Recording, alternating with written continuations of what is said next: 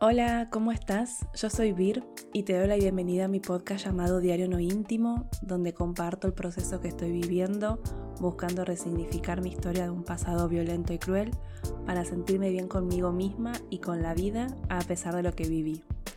En este episodio voy a hablar sobre un tema que mencioné hace dos episodios, que es esta frase que dijo Buda sobre que el dolor es inevitable y el sufrimiento es opcional. Eh, porque cuando yo la leí me hice preguntas como, ¿es realmente el sufrimiento opcional? Es decir, que elegimos sufrir. Eh, ¿Qué es entonces el sufrimiento? Eh, ¿Existe el sufrimiento emocional? Bueno, un montón de preguntas que me hice que, que intentaré responder en este episodio.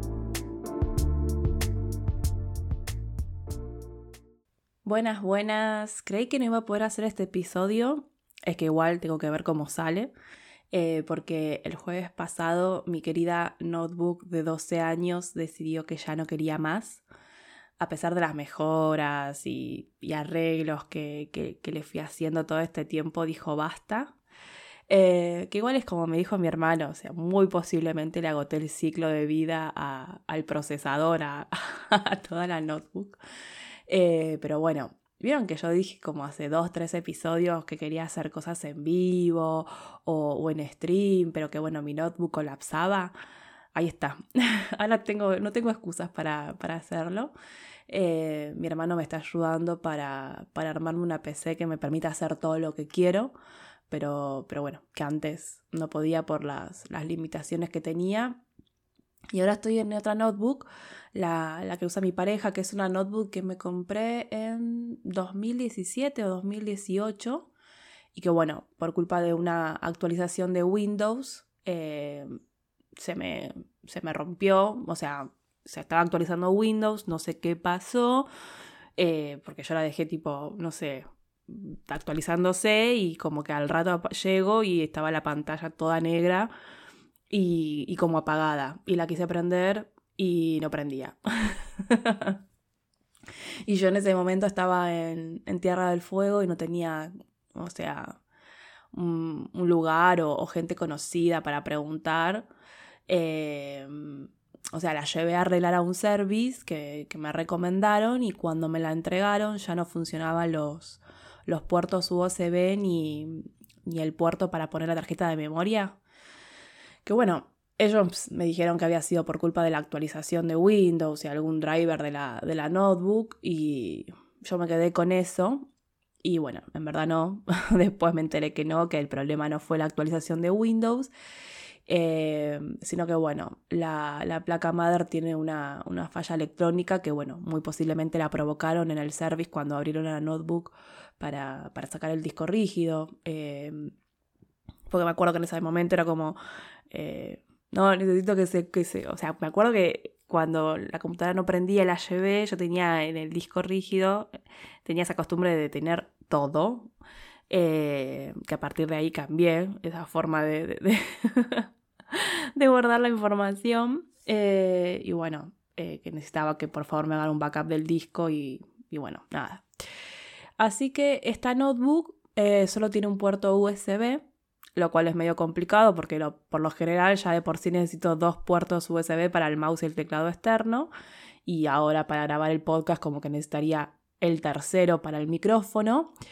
Em, pero bueno, el hub, el aparato ese que para tener más puertos USB que conectas es muy sensible y si tocas un poco la mesa se desconecta, se vuelve a conectar.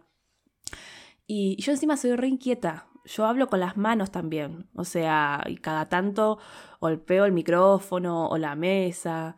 A veces se escucha y a veces en la edición la puedo zafar, pero bueno, nada. Ahora lo que hice fue decidir solo conectar el micrófono a la notebook eh, y por las dudas mentalizarme para no mover las manos. bueno, dejando de lado lo que me pasó, pero me encanta porque voy como actualizando mi semana a semana en el podcast. Eh, pero bueno, che, es mi diario no íntimo. Eh, pero bueno, no, basta porque si no me empiezo a ir por las ramas y bueno, como mencioné hace dos episodios, quiero hablar sobre esto del dolor y el sufrimiento. Me acuerdo la primera vez que leí El dolor es inevitable, el sufrimiento es opcional, pensé, o sea, ojalá Buda pasara por lo que pasé yo a ver si sigue opinando lo mismo. Pero después, entre la escritura de mis pensamientos y emociones, y más lo trabajado en terapia, obvio, y lo que voy leyendo y escuchando sobre temas de, psicología y salud mental, entendí un poco más esa frase. Porque, a ver, vayamos por, partes. Primero, ¿qué es el dolor? Porque según la Real Academia Española, el dolor es la sensación molesta y, aflictiva de una parte del cuerpo por causa interior o exterior, ¿no? O sea, para decirlo en palabras más sencillas, el dolor es una señal del sistema nervioso de que algo no anda bien. O sea, es una sensación desagradable como un pinchazo, hormiguero, hormigueo, eh, picadura, ardor, molestia, eh, el dolor puede ser agudo, puede ser intermitente, constante. Y, y, lo importante es entender que el dolor es natural y necesario porque nos ayuda a que prestemos atención a una parte de nuestro cuerpo que lo necesita. Es como el ejemplo que, que ya di, cuando te duele un diente, ese dolor es señal de que hay algo que no está bien y que tenés que atender. Eh, bueno, cuando nos golpeamos el dedo chiquito contra la pata de la mesa también. Además de ver si no nos fracturamos el dedo, por ejemplo, necesitamos prestar más atención. y, también está el dolor emocional, que es aquel que experimentamos, por ejemplo, eh, cuando fallece una persona querida o un ser querido. Eh, también si perdemos una relación importante, si nos quedamos sin trabajo, o sea, por lo general cualquier pérdida significativa, cualquier situación en que nuestras expectativas se rompan, nos va a generar dolor emocional. O sea, hasta acá todo bien. Pero entonces, ¿qué es el sufrimiento? Porque muchas veces, o la mayoría de las veces, creemos que son lo mismo o usamos los términos como si fueran sinónimos y spoiler, no lo son porque el sufrimiento es un estado que eh, nosotras y nosotros creamos al resistirnos al dolor. Es decir, cuando algo nos produce dolor emocional, en vez de seguir adelante, aceptar la situación y aunque nos duela, continuar con nuestra vida, eh, el sufrimiento aparece cuando nos estancamos en ese evento negativo que nos duele y es como que nos sumergimos en ese dolor. O sea, esto sucede porque como nos incomoda lidiar con emociones negativas y nos resistimos a sentirlas porque no es cool sentir malestar emocional y aparte eso nos aleja del camino de la felicidad como si la felicidad fuera un destino y no una emoción como cualquiera, pero bueno, que me voy a empezar a ir por las ramas. Eh, como no queremos sentir dolor ni emociones que provocan malestar, tratamos de eliminarlas lo más rápido posible y claro, al no lograrlo, ahí aparece el sufrimiento. Porque hacer de cuenta que las emociones no existen es como cuando no atendes un dolor de muela y la infección cada vez se hace más y más grande, se esparce y no solo corres el riesgo de perder la muela, sino que la, infección te llegue al oído, por ejemplo. Bueno, por eso también no estoy de acuerdo con lo que decía esto mm, de la frase eh, el tiempo lo cura todo, porque una infección en la muela, el tiempo Mm, no lo cura. Eh, un dolor por una pérdida, un duelo, o sea, no se cura solo con el tiempo. Eso, eso quería como decir. Eh, para superar un, malestar emocional es necesario aceptar la emoción, vivirla, convertirla en experiencia. Justamente, cuanto más fuerza hacemos para reprimir y, y negar una emoción, más intenso va a ser el malestar y ahí se convierte en sufrimiento. Por ejemplo, a ver, para ver bien la diferencia entre dolor y sufrimiento. Supongamos que se terminó una, relación, y no digo una relación amorosa, o sea, no, no solamente amorosa, también puede ser de amistad o familiar. Bueno, el dolor va a decir, esto me causa tristeza, pero saldré adelante. En cambio, el sufrimiento va a decir, eh, ¿Cómo es esto posible? No puede ser, hay algo en mí, nunca podré tener una relación sana, siempre me va a pasar esto. Y bueno, un montón más de pensamientos que ni siquiera hace falta que los pensemos porque aparecen solos, ¿no? Y Y es que está todo relacionado, o sea, baja autoestima, pensamientos negativos recurrentes, reprimir emociones, o sea, como que acabo de, de, decir la receta del sufrimiento emocional. Pero entonces, el sufrimiento emocional es la lucha, la no aceptación de lo que nos pasó, de lo que hay. O sea, es quedarse como en la excusa de lo que ocurrió, como para boicotearme y no sentir bienestar. O sea, cuando sucede esto, nos, estancamos, no aprendemos. O sea, y, es complejo, porque el sufrimiento está lleno de mensajes mentales, o sea, estos pensamientos eh, contra una misma y las demás personas, y eh, también está lleno de juicios, de rencor, de reproches, de esfuerzos por querer cambiar lo que, lo que fue, cuando es imposible, porque no se puede cambiar el pasado. Esto es algo que me costó a mí muchísimos años entender y aceptar. O sea, me costó muchos años de sufrimiento y, y ahora me doy cuenta. Entonces, ¿qué es para mí el sufrimiento? ¿O qué entiendo que es sufrimiento? El sufrimiento tiene que ver con lo que pensamos, con lo que decimos. O sea, si nos decimos que nunca nos va a pasar, nunca nos van a pasar cosas buenas, vamos a sufrir, obvio. O sea, tiene estrecha relación con la historia que nos contamos, porque si permanentemente dejamos que los pensamientos negativos y recurrentes nos manejen las emociones, el ánimo, eh, si permanentemente dejamos que la voz de nuestra mente sea una voz crítica, cruel y que reproduzca incluso mensajes y frases peores que las que hemos escuchado, es normal que suframos, que estemos estancadas en el sufrimiento. Porque la vida no es la que nosotras queremos que sea. Y si no tomamos conciencia de estos patrones de pensamiento, eh, tampoco tomamos conciencia de los patrones de conducta y terminamos viviendo como en piloto automático. O sea, los días van pasando sin ser consciente de lo que hacemos porque la vida no es como me gustaría, entonces, allá. Encima esto se, esto se potenció un poco con la llegada de las redes sociales e Internet en nuestras vidas, que también hay un gran tema ahí sobre las redes sociales y que, soy muy crítica y esta necesidad de mostrar solo lo bueno que nos pasa y sobre todo, nada, de compararnos con la vida de las demás personas. Eh, algún, algún día me va a gustar hablar también de ese tema. Pero bueno, ahora a mí lo que me hacía ruido cuando iba procesando esto de que el sufrimiento tenía mucho que ver con, eh, con esto de que la vida no es como queremos, y es que yo por momentos pensaba, o sea, ¿Me tengo que conformar entonces? O sea, ¿me tengo que conformar con, cómo es la vida? Y no, no es conformarse con lo que tenés.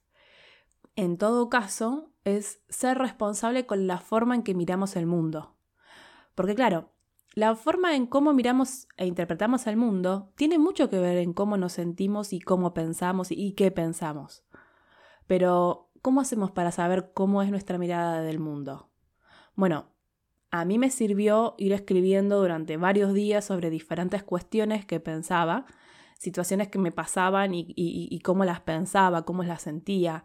Eh, fui anotando todo lo que criticaba día por día, por ejemplo. Y luego, en otro momento, me ponía a leer y analizaba cómo juzgo. O sea, te invito a que lo hagas, a que escribas cómo juzgas las cosas, em, cómo te juzgas a vos, cómo juzgas a las otras personas, porque toda esa crítica y juicio alimentan el sufrimiento, alimentan esa sensación de que el mundo es una mierda y no vale la pena vivirlo.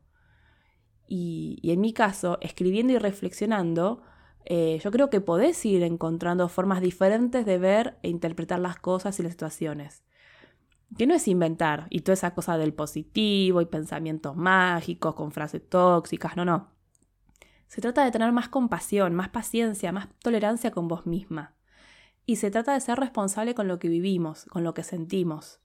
Y ser responsable no significa ser culpable, ¿eh? No es hacerte responsable por lo que viviste, y mucho menos en la niñez y adolescencia, sino responsable de lo que sentís ahora, de lo que pensás, de lo que decís y lo que haces. Como digo, o sea, eh, yo aprendí esto de la diferencia entre, entre dolor y sufrimiento y entendí que no podemos cambiar el pasado, pero sí puedo construir un presente y un presente que se acerque más a la vida que, quiero, que, deseo, con la que siempre soñé. Y sobre todo eso, o sea, se trata de darle el primer lugar a los deseos y no al miedo y al sufrimiento. Todo es un trabajo de introspección y un proceso de autoconocimiento y exploración interna. O sea, para mí el dolor y el sufrimiento eran lo mismo, que además era algo malo que tenía que buscar la forma de evitar. Pero claro, ahí estaba yo en un, laberinto sin salida, porque el dolor no es algo malo, de hecho, como, como conté al principio, cumple la función de protegernos, y tampoco es algo que puedo evitar, que puedo esquivar sentir, y ni siquiera que puedo controlar. O sea, no, no yo no puedo controlar cuándo voy a sentir dolor y cuándo no, porque no controlo qué sucede a mi alrededor. Entonces, cuando le cambié el significado al dolor y al sufrimiento y les otorgué su verdadero significado, poco a poco fui cambiando la forma de ver el pasado y de interpretar el presente. Es decir, resignifiqué el dolor y el sufrimiento, porque antes yo sufría porque llevaba un peso en la mochila, un peso enorme, sin siquiera plantearme la opción de si tenía que cargar esa mochila. Y ahora no, ahora sé que el peso de mi mochila no es algo que tengo que cargar para nada. O sea, dejo de vivir incómoda como forma de vida para empezar a cuestionar todo, la mochila, la forma en la que pienso, la forma en la que siento. Eh, como les conté, también yo creía que, por ejemplo, no sé, armonía eh, era que no te pasen cosas malas. Entonces, claro, yo estaba creída que nunca iba a vivir en armonía eh, porque siempre me pasaban cosas malas. Pero cuando leí que armonía es justamente el equilibrio de las notas, el equilibrio entre las cosas que nos causan bienestar y las que nos causan malestar, ahí cambió mi forma de interpretar la vida y cambió mi forma de pararme frente a las adversidades. Porque además me hice responsable de mí misma. Es decir, busco llenar mi día a día con la mayor cantidad posible de personas, seres, momentos que me causen bienestar. Eh, porque justamente como no sé eh, cuándo voy a sentir malestar, cuándo voy a sentir dolor, eh, quiero sentir bienestar justamente como para equilibrar la balanza. Em, otra frase para cuestionar eh, es esa que no sé qué busca, que me conforme con lo que pasó. Pero es esa frase que lo que no te mata te hace más fuerte. Y no. Para que un hecho que te causa dolor, para salir más fuerte de un hecho que te causa dolor, es necesario reflexionar y darle sentido a lo que vivimos. Es decir, es necesario analizar lo que sucedió, comprender cuál fue nuestro papel en el hecho y, de alguna forma, aprender, extraer un aprendizaje. Y hacer todo eso es lo contrario a reprimir y negar el dolor. O sea, es lo contrario a sumergirse en el sufrimiento. Y algo que también leí y que me, motivó a querer cambiar la forma en que pensaba y cómo procesaba los hechos dolorosos y traumáticos de mi vida eh, fue cuando leí que cuando nos, sumergimos en el sufrimiento, nos sentimos víctimas injustamente tratadas por la vida e incapaces de controlar lo que nos sucede. O sea, que no significa que no haya sido injusto lo que viví, ¿eh? sino que justamente sentía que no tenía el poder o la fuerza para sentirme bien porque estaba como resignada a vivir sufriendo el resto de mi vida. Pero al mismo tiempo no quería eso. O sea, ¿qué quieres? ¿quién quiere sufrir toda su vida? Yo no. Y cuando entendí que no podía cambiar mi pasado, pero que sí puedo cambiar mi presente y por consiguiente mi futuro, o sea, cuando aprendí que podía cambiar lo que pensaba, la forma en que interpretaba la vida, lo que sentía frente a las adversidades, elegí ese camino. Un largo camino que por momentos siento que no tiene sentido o que quizás no sirva de nada, pero que bien, bien, bien, bien adentro mío siento que sí vale la pena y lo vale. Eh, por ejemplo, si hace seis años me decías que iba a poder vivir sin estar atormentada por mis pensamientos, no te hubiera creído. Y hoy por hoy, como le decía a mi pareja el otro día, no puedo creer vivir sin que me ataquen mis pensamientos ni mi voz crítica. Y que, y que cuando sucede puedo reaccionar de, de una forma compasiva y amorosa. Y el ejercicio de escritura terapéutica de esta semana la pregunta para conocerte es, ¿cómo es tu mirada del mundo? ¿Cómo interpretas la vida? Es una pregunta compleja quizás, así que puede que quieras comenzar con una lista de, situaciones o, recuerdos que, que reconoces que te causan sufrimiento. Es decir, Que reconozcas que el dolor que te causaron en, esos momentos lo reprimiste o lo negaste. Y, y recordá que estos ejercicios, las respuestas a estos ejercicios son anónimos. Solo vos vas a leer lo que escribas. Así que no tengas miedo ni vergüenza y, escribí como te salga. No te preocupes ni por la ortografía ni por la gramática. Escribí lo que te pasa por la mente. Y también, para que no nos quedemos con un sabor amargo, podés armar una lista de 3, 5 o 10, lo que quieras, eh, una lista de personas, seres y, y momentos y cosas que valorás de la vida, de tu vida. También agrega tus logros. Y por hoy dejamos acá. Gracias por escucharme, por leerme, por escribirme. Recordá que podés compartirle el episodio eh, a aquellas personas que considerás que, les hará bien escucharlo. Y bueno, depende de la app donde me estás escuchando, podés seguirme y también calificar el podcast. Eh, en la descripción va a estar el link con toda la información de este episodio y los links para suscribirte a mi newsletter y recibir un correo a fin de mes. Eh, y también unirte al canal de Telegram para enterarte de las novedades y, y bueno, no depender de los algoritmos de las redes sociales. Gracias, muchas gracias por estar del otro lado. Nos vemos en el próximo episodio. Chau, chau.